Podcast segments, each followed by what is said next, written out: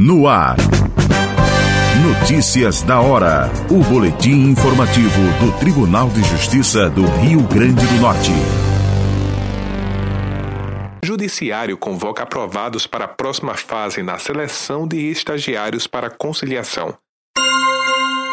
O Núcleo Permanente de Métodos Consensuais de Solução de Conflitos no PEMEC e o Centro Judiciário de Solução de Conflitos e Cidadania Sejusc Juizados divulgaram a lista de aprovados para a próxima fase da seleção de estagiário remunerado de graduação em Direito para a Conciliação. Os candidatos aprovados vão participar de uma entrevista pessoal de caráter classificatório, a ser realizada de maneira presencial nos próximos dias 15 e 16 de setembro, na sede do Complexo Judiciário de Natal, localizado à Rua da Fosforita, número 2327, no bairro de Potilândia, em Natal. Durante a entrevista será analisada a aptidão do candidato para a vaga, conforme as demandas da unidade e o perfil acadêmico desejado. A lista completa pode ser conferida no site Central de Estágio, tudo junto e sem acento, tjrn.jus.br.